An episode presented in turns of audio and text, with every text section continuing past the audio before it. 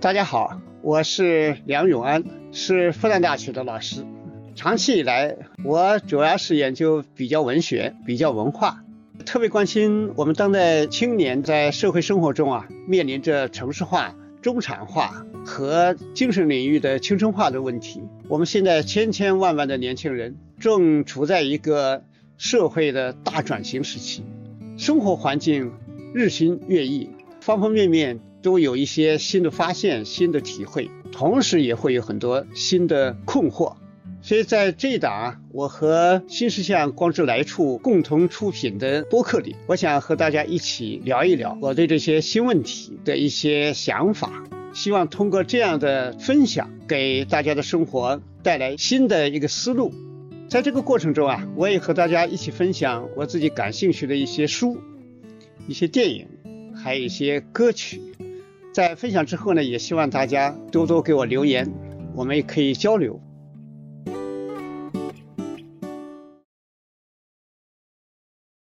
现在正是大学生的毕业季，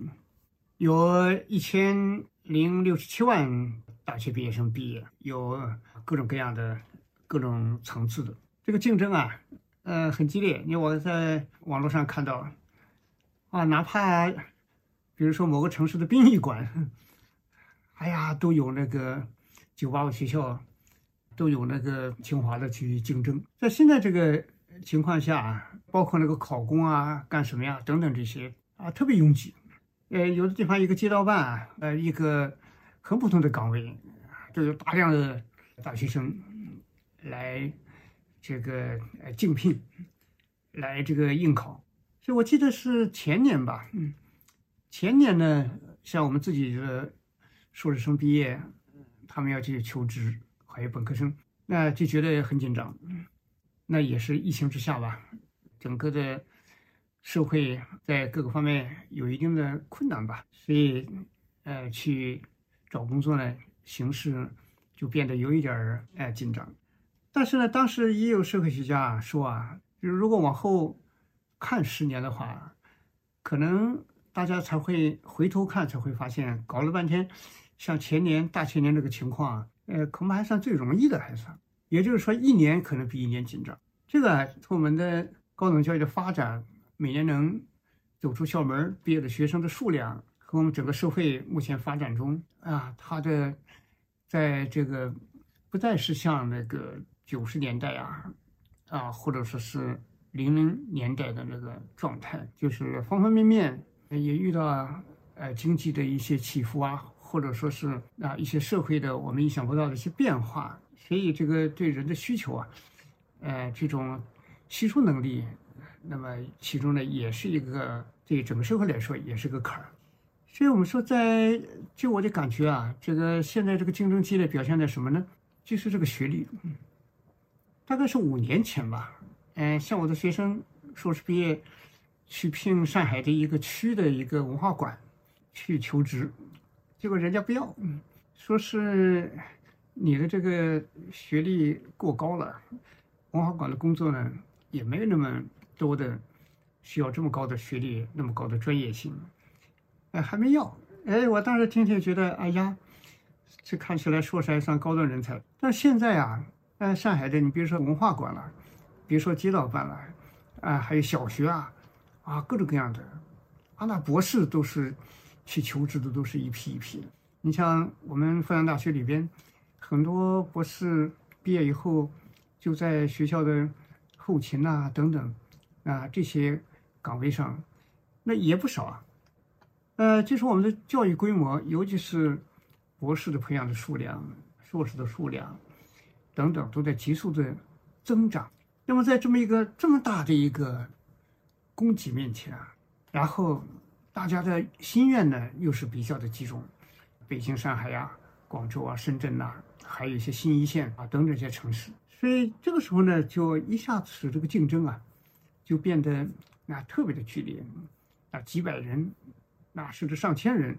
去竞争一个位置。那么这个时候带来个什么问题呢？就是学历背景。我看了不少地方，人家招聘的时候，哎，就要看你的本科是什么层次。如果你这个研究生是两幺幺的、九八五的，但是如果说你的那个本科背景不行啊，也有很大的歧视。所以就是大概是十几年前吧，你说那个四大会计所，他们招人的时候，那时候也是明确划出一条线来，啊，一定是哪几个学校的。你说现在北京、上海的他的这个户口政策，什么样的毕业生可以直接落户？哎，这个杠杠画的就很厉害啊。那几个月前，你看北京市公布的，那一定是九八五的什么什么啊，这个然后是双一流里边，它是什么什么。啊，学校层次，那上海市也规定的，他的，比如上海市四所九八五学校，毕业生，嗯，毕业以后就直接留，直接可以落户，然后其他的要九八五的硕士啊、博士啊或者怎么样，就这个杠杠啊，哎呀，就拉的缩小范围，然后就把这个标识放得很高，就有点像选择，比如说我们选择一个什么人，必须在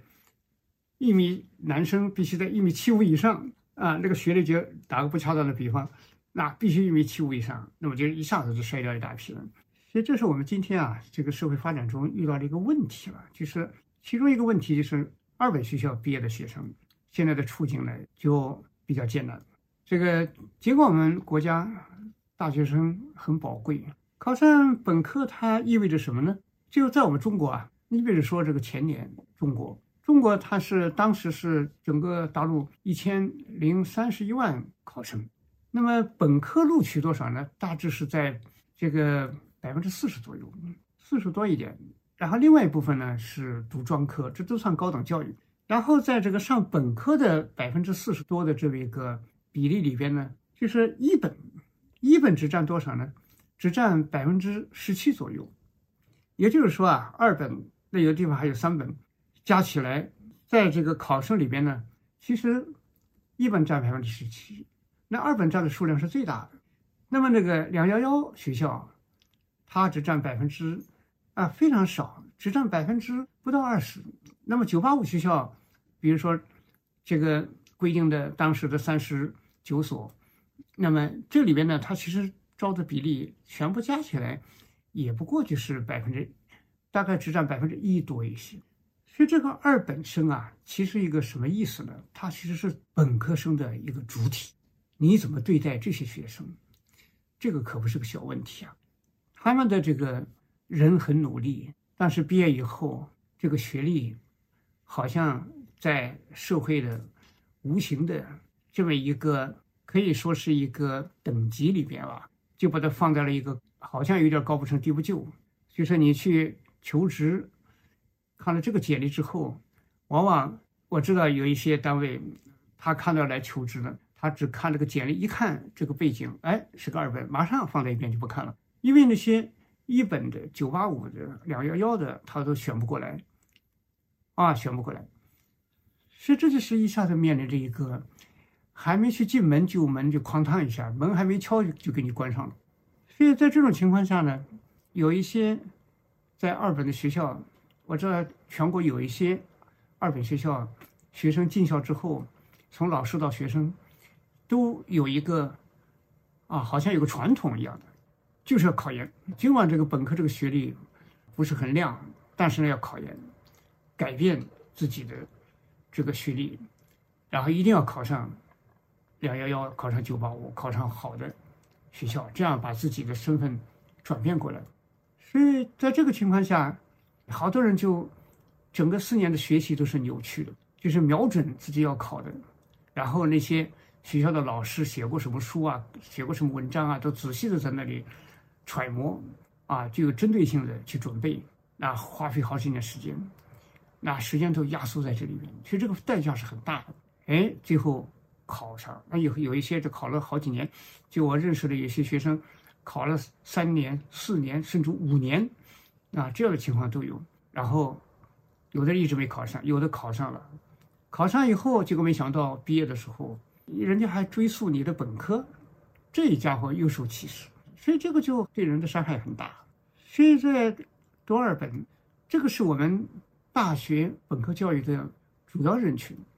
而这个主要人群呢，很多人读在里边，在这个社会整体的这么一个偏见里面，就不太自信，而且很多社会通道就天然的被封闭了，所以这时候信心不足，学习动力也不够，所以影响一生的这么一个自我的归属感、身份焦虑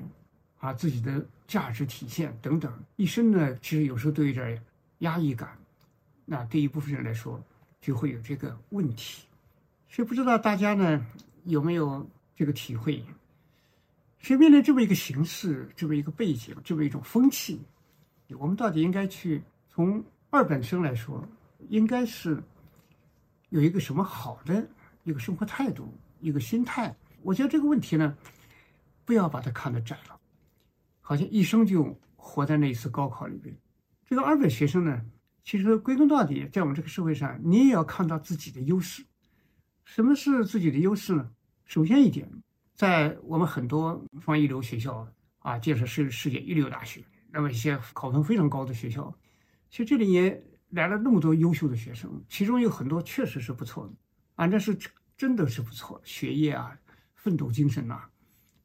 啊这个优良的习惯呐，啊，那种学习的效率啊等等都。啊，都非常高，啊，都很好，但这里面也潜含着一个问题，就是这样的学校呢，它的学生的同质化的程度要高一点。原来都是高中的学霸，一路优秀，所以社会评价也高，家里期待也高，自己的努力程度那也是很强，就互相之间呢有很多共同性。所以，在一个特别好的大学里边，你看他的学生啊，他的精神状态啊，他的什么，就互相之间呢，就差不多。但是也有例外啊。你说，包括我们复旦大学四年本科毕业的时候，啊，如果招进来了三千三，毕业的时候可能只毕业了三千一百多，那有一些就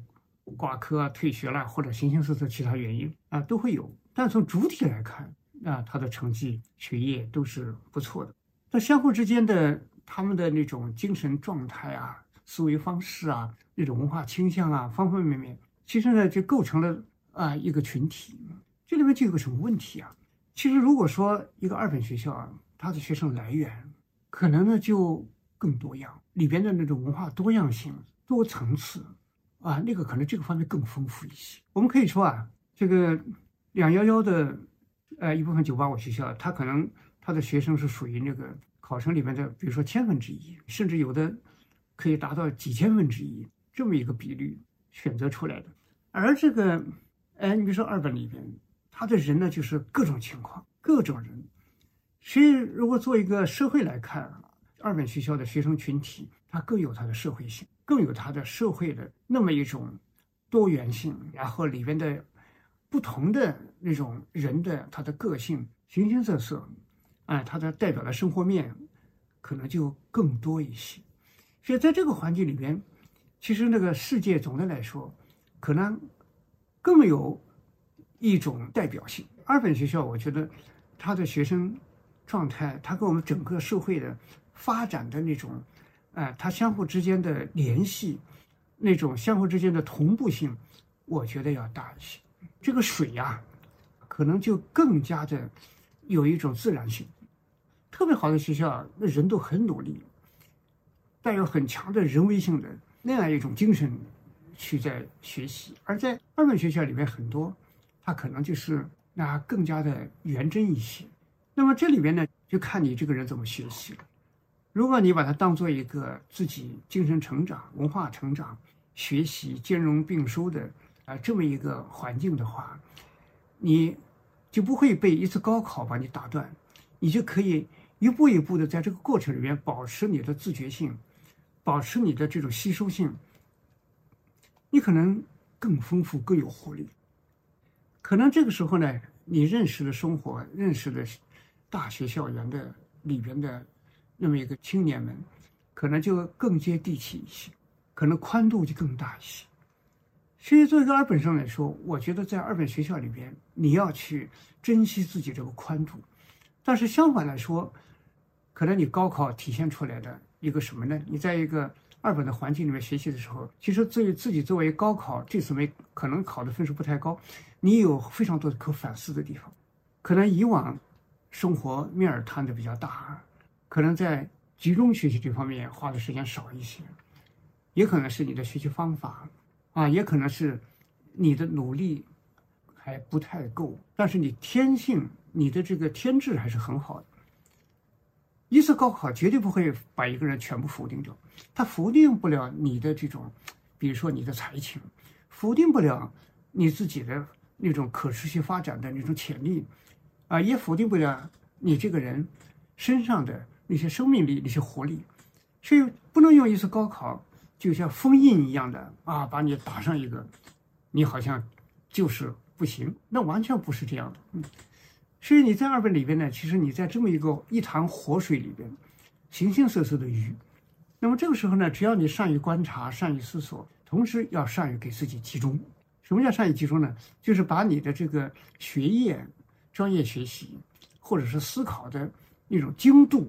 提高。因为从根本上说，一个二本学校它可能多样，但是不像那个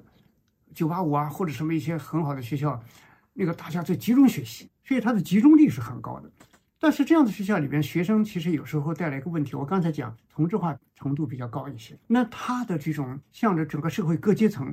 整个社会那种原生的复杂的生活的那个打开的面，可能就要少一些。为什么小呢？因为学生来源都是相互之间的共通性比较强，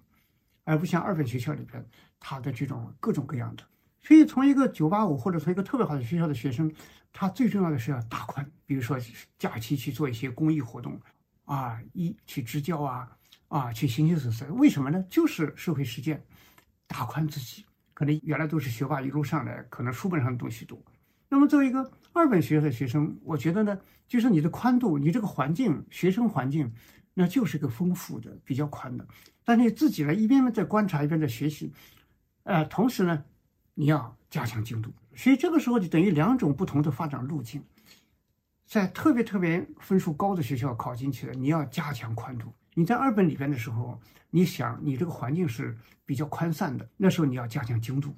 它的殊途同归啊，啊，它就是有一个很好的这么一个成长。还有另外一个问题呢，我觉得作为一个二本生的话，如果调试的好的话，你生活的可能心理压力就没有那么大。但这是从一方面来说，因为你这个一个录取分很高的学校进来的学生，无形之中啊，自己的要对自己的期待也就高起来了。因为进入一个名校分数很高的这个学校啊，并不代表你这个人就注定要做一个著名的人，没有这个逻辑的等号的。你还是那个人，还是原来那个人，但是你对自己的感觉，对自己的那种潜意识变了。你觉得自己是一个，啊，这样一个名校学生，所以这时候对自己的这种压力就大了，啊，然后呢就觉得以后不做个精英，那好像就不好意思了，就觉得以后不能去一个社会的重要位置，啊，觉得这个自己简直就好像，哎呀，就是脸面无光啊，而且呢，有时候内心深处呢，无形之中啊，因为年轻啊，考上一个很好的学校，啊，就觉得。可能潜意识里还有点优越感。我记得啊，我们读大学的时候，就有些很好的学校的学生出去，那时候有校徽，那都别上。但是很多觉得自己学校不是很响亮的，他就不带。所以这时候就无形中也有点优越感。有时候生活的处理就比较难，这个分寸，一方面有点优越感，一方面还要显示的很低调、很谦虚的样子。弄着弄着，搞不好有时候就会里外有点不一致，对人很和蔼啊，非常非常的平易，但内心深处可能就有鄙视链，也会有啊，这个情况绝对是会有的。那么然后面对生活呢，看到世界上一切人考的学校不好或者工作不怎么样的人，就觉得他们是自己不努力，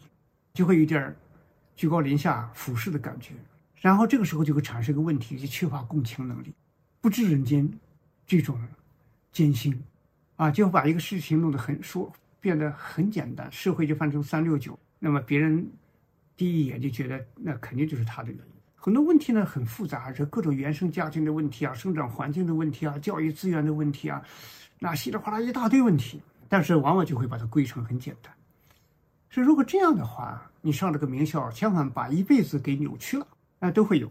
所以二本的学生呢，就本身考试进了我们中国大学本科教育的主体的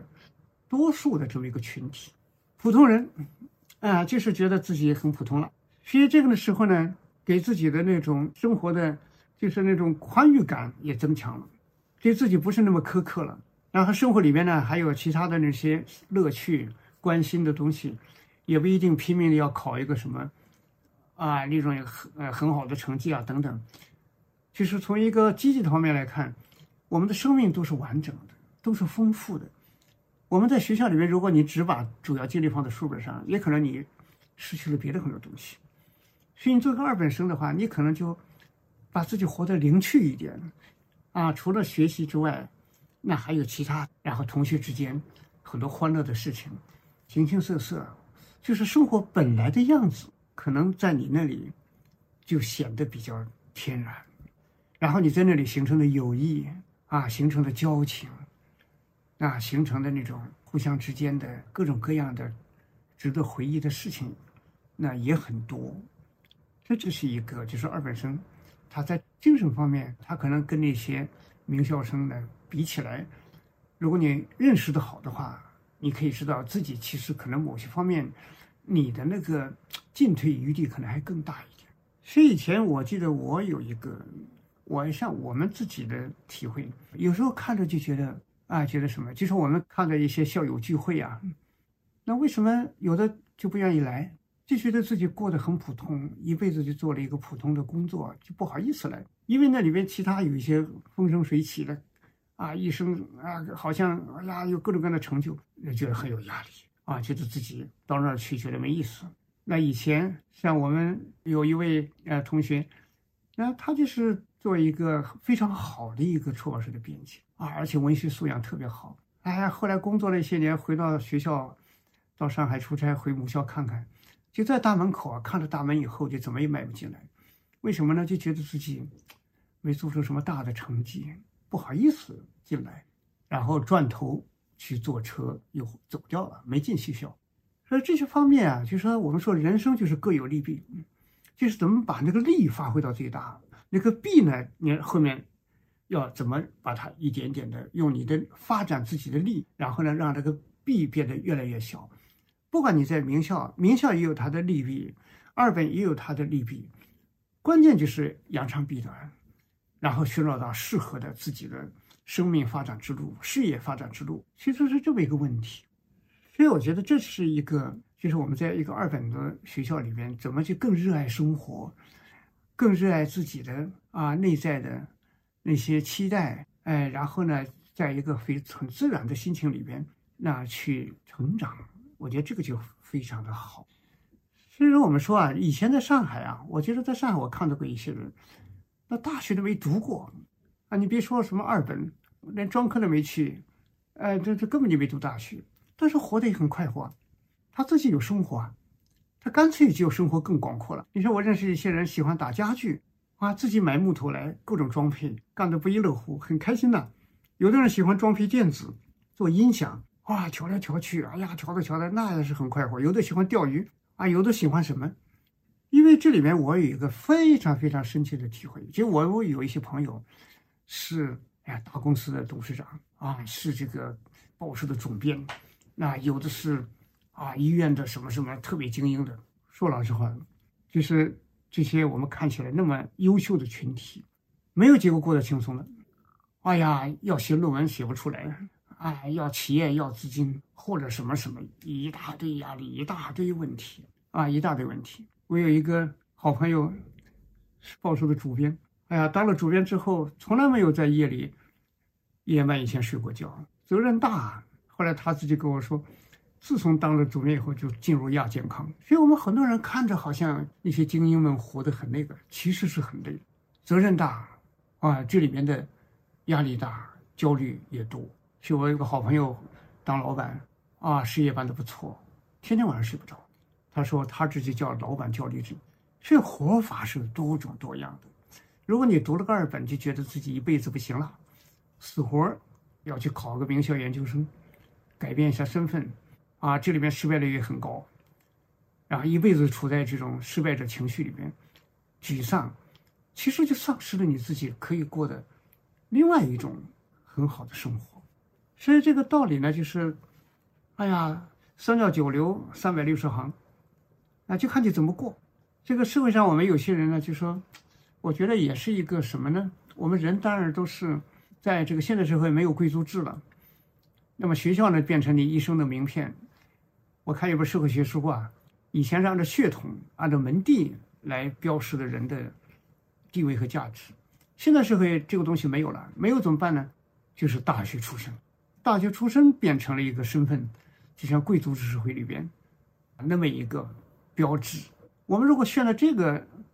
误区里边的话，那一辈子都解脱不了。是有的人迷恋到一个地方以后，就始终被他控制。其实把自己人生那么短，就把自己好多年耗在里边。你说广西有一个考生，你看他，哎呀，折腾读大学、考大学，折腾了十八年。一开始啊，在北京读了北京交通大学，哎，然后呢，离清华不远，心里面总觉得这辈子没读清华，哎呀，就觉得简直。受不了，后来在里面，他这个毕业了，毕业以后呢，啊，然后工作，这个工作以后呢，尽管在北京工作，还是哎呀，觉得这个内心深处这个愿望啊，就一直就放不下，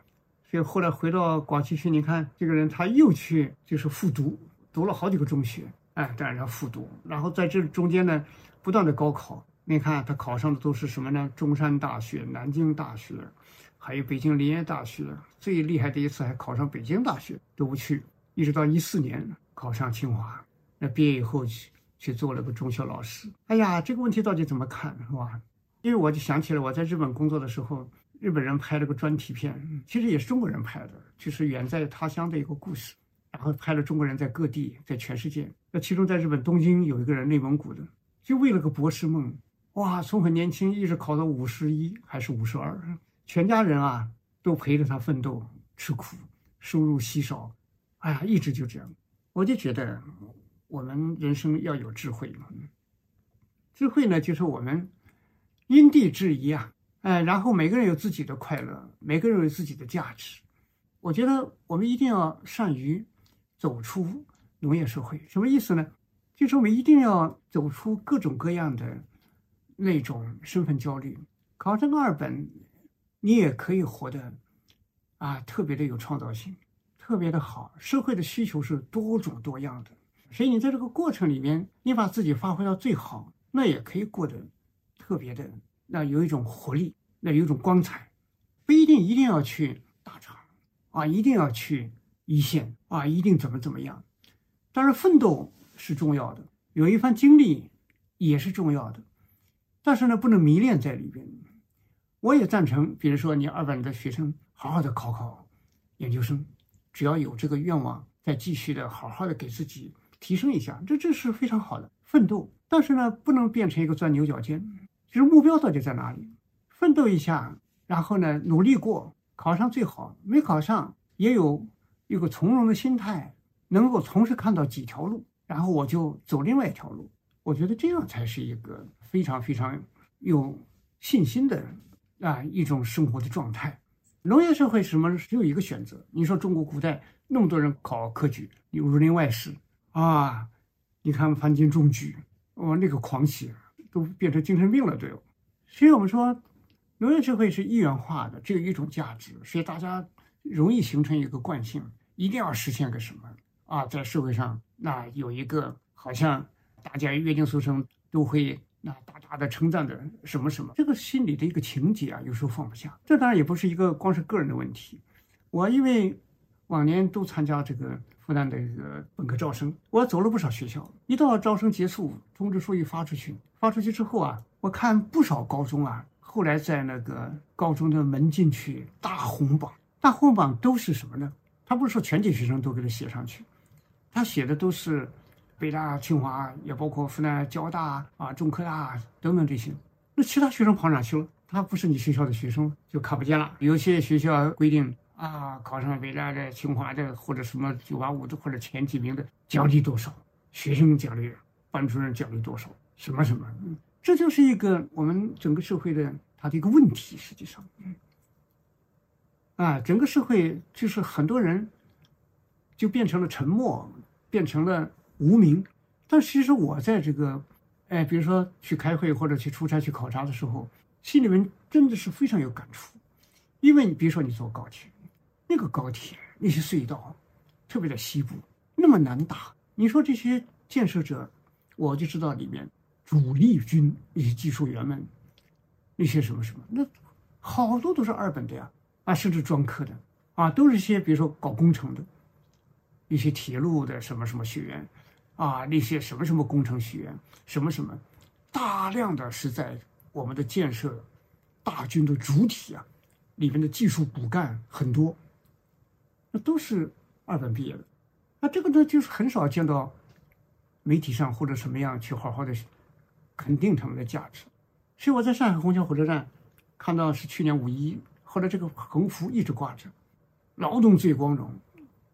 每一个人都了不起。啊，然后什么什么，这条写的我就是特别喜欢。劳动是多种多样的，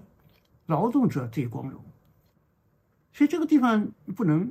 就是看不见推动中国发展的伟大力量，所以自己要感到光荣。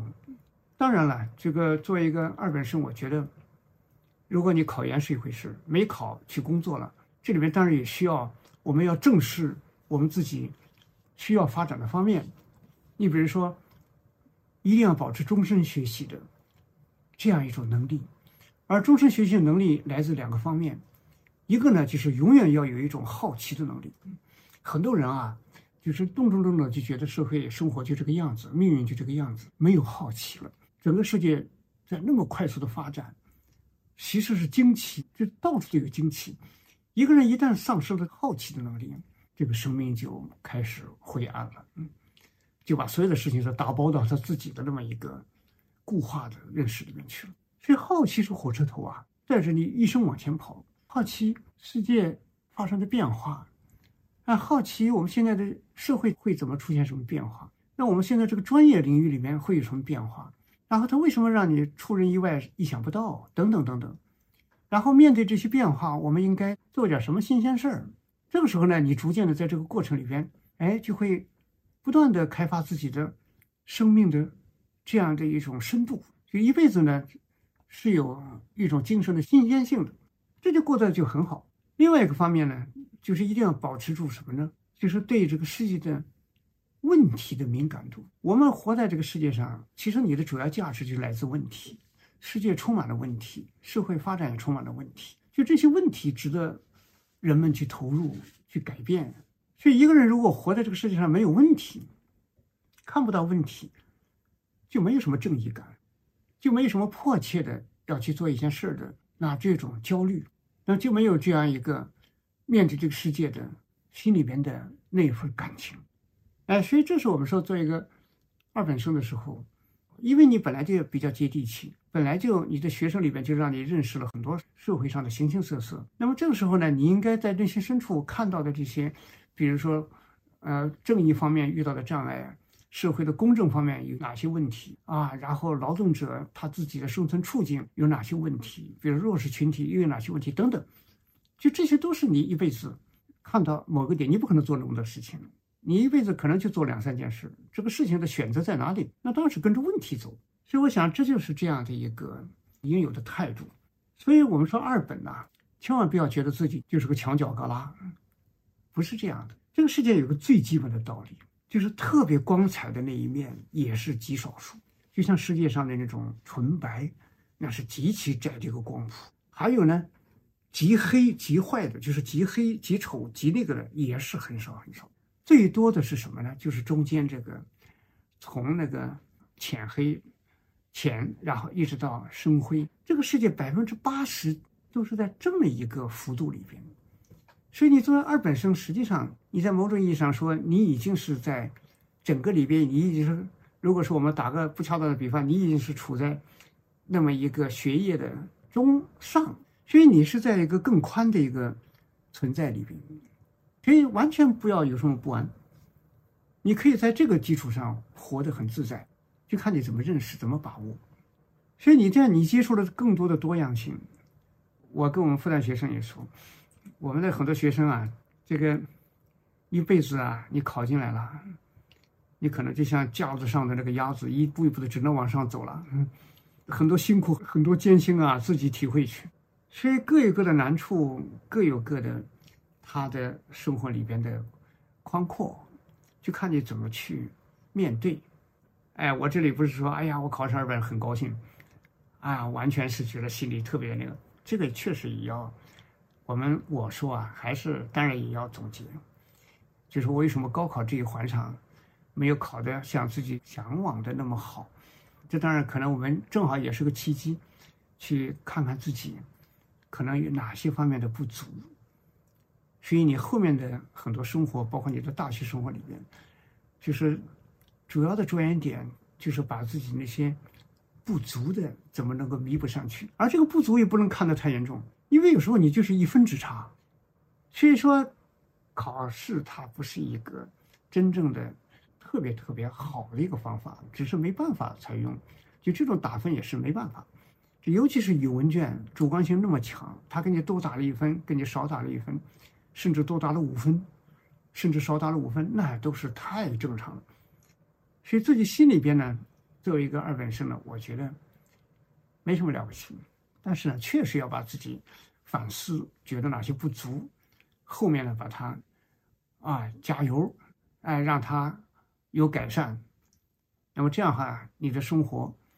那就有了更好的一个基础。我们千万不要总是看起点。我们说，在这个世界上，尤其是在我们中国，如果放眼世界的话，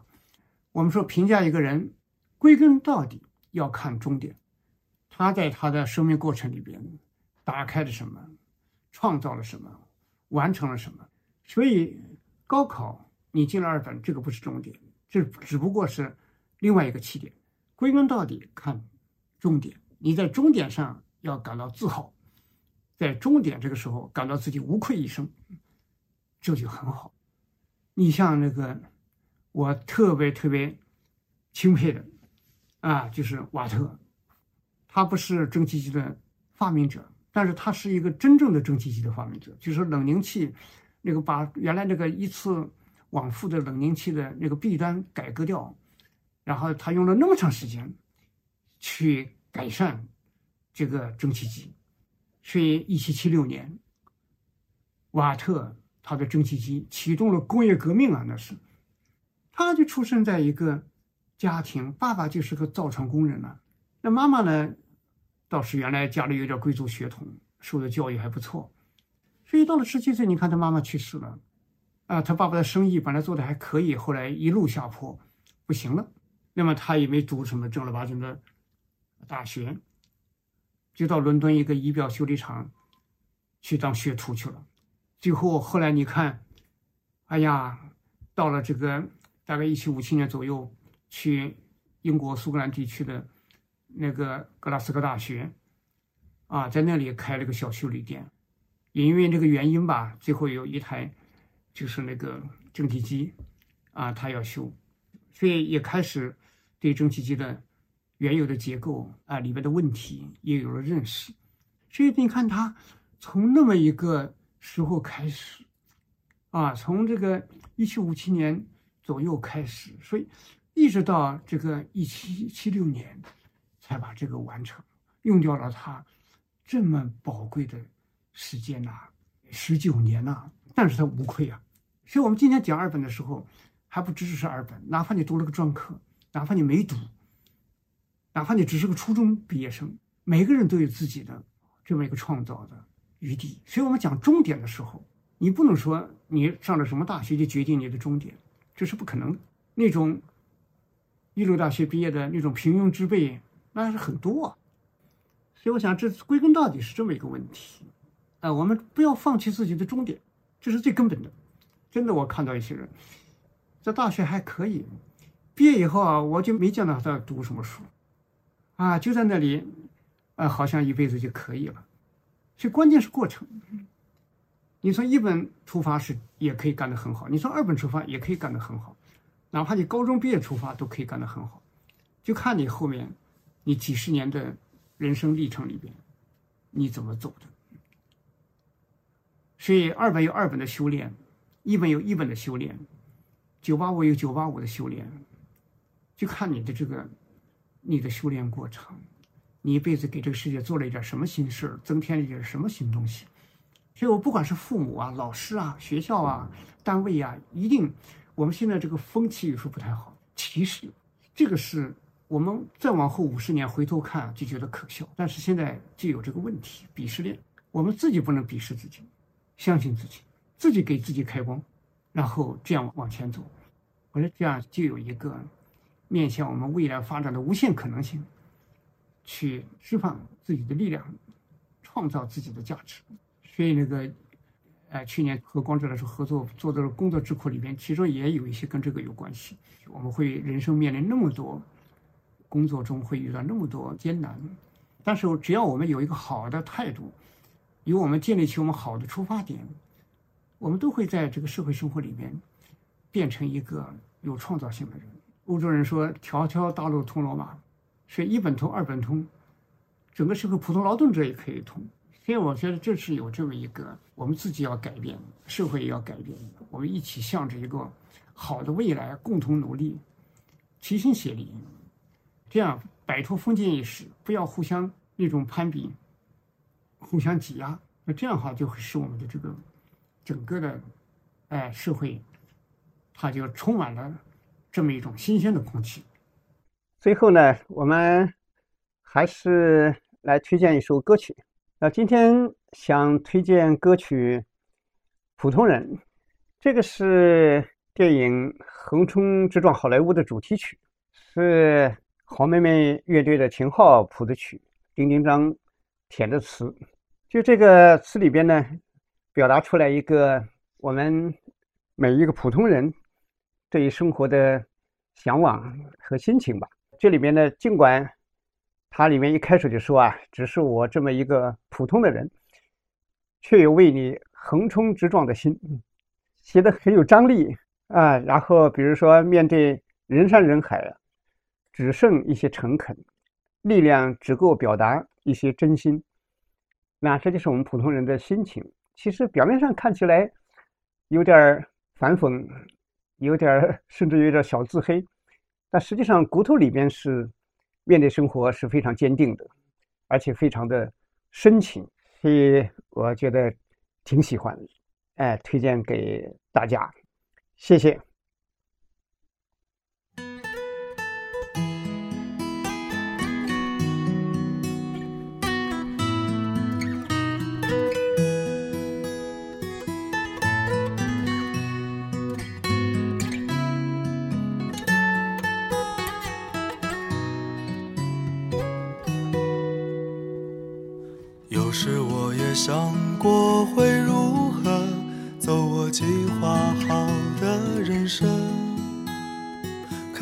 时我也想过，不管如何，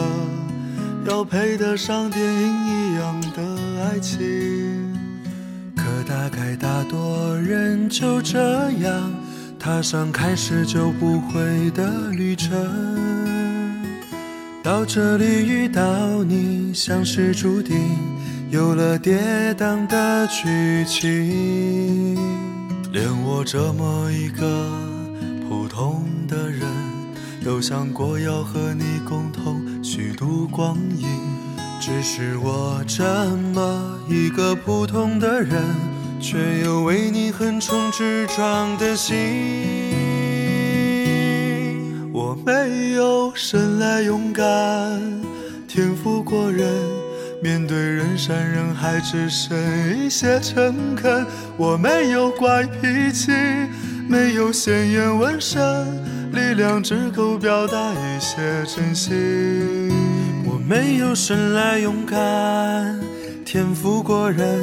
面对悬念迭起，欠缺一些天分。我没有意志力，不曾冲锋陷阵。却变成一个不同的人。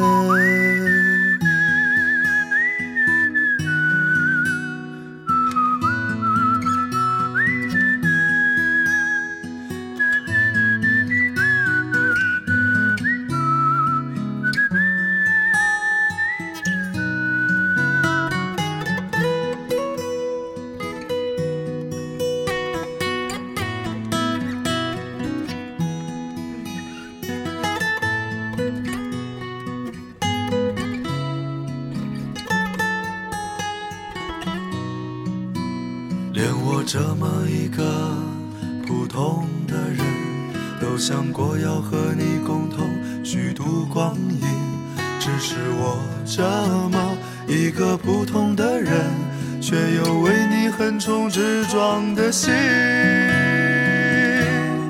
我没有生来勇敢，天赋过人，面对人山人海只剩一些诚恳。我没有怪脾气，没有鲜艳纹身，力量只够表达一些真心。我没有生来勇敢，天赋过人，面对悬念迭起欠缺一些天分。我没有意志力，不曾冲锋陷阵，却变成一个不同的人，普通又不普通的人。